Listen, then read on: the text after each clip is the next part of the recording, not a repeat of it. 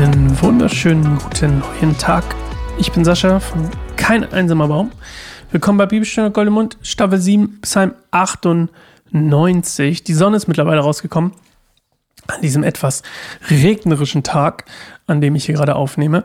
Und ähm, ich liebe Sommerregen. Sommerregen ist einfach fantastisch. Ist einfach so unglaublich schön. Sommerregen. Ach. Ich habe heute Morgen beide Kinder hintereinander, nicht gleichzeitig, beide Kinder hintereinander in den Kindergarten gefahren im Regen. Es war warm. Es war einfach herrlich. Es war einfach herrlich. Ähm, vielleicht nicht so das teilweise Gequake, dass ich habe ich hab Regen im Gesicht. Ich, logisch, schnell bist du auch im Regen. Aber ich habe es sehr genossen.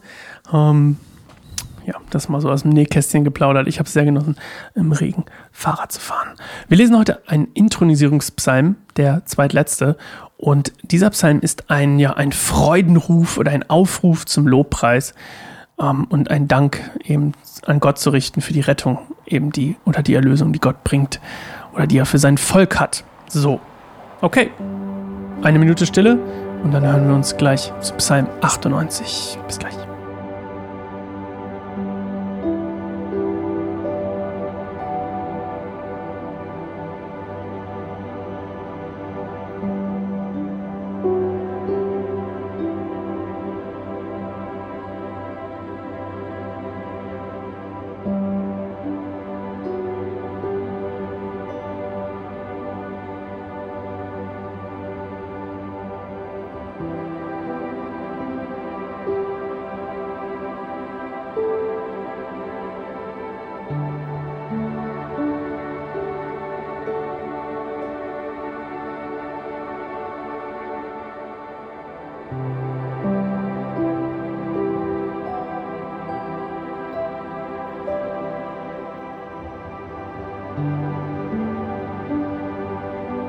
Singt dem Herrn ein neues Lied, denn er hat Wunder getan.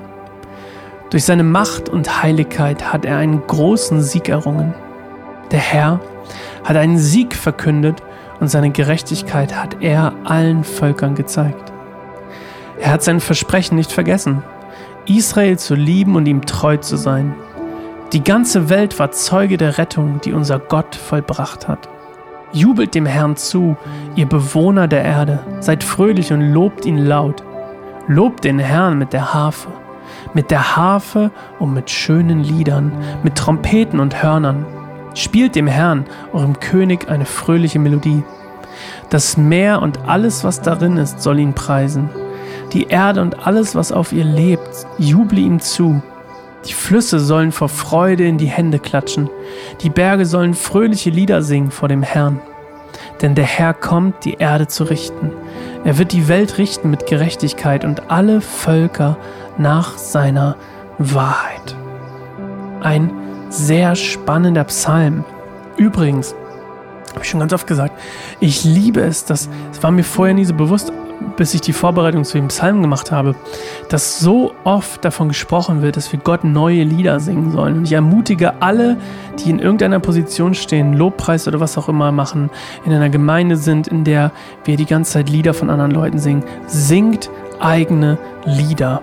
Singt eigene Lieder. Ihr müsst nicht nur eigene Lieder singen, aber singt eigene Lieder. Denn die Wunder, die Gott getan hat, für die ihr ihn loben sollt, für die du ihn loben sollst, die sind bei jeder Gemeinde unterschiedlich. Klar haben die gewisse Überschneidungen, aber ich glaube, es ist total viel Macht und Schönheit darin und ähm, das ist ein ganz essentieller Punkt, Gott seine eigenen Lieder zu singen. Seine, man betet ja auch seine eigenen Gebete. Ich bete ja nicht Gebete von anderen Leuten. Vielleicht das Vater unser, weil es von Jesus kommt. Aber ansonsten, und er auch gesagt hat, wenn wir nicht wissen, was wir beten sollen, dann kommt, betet das Vater unser, das ist nie verkehrt. Aber sonst beten wir doch auch unsere eigenen Gebete, also singen wir doch auch unsere eigenen Anbetungslieder. Das ist nur so ein kleiner Aufruf an der Stelle. Auf jeden Fall Psalm 98, Intronierungspsalm.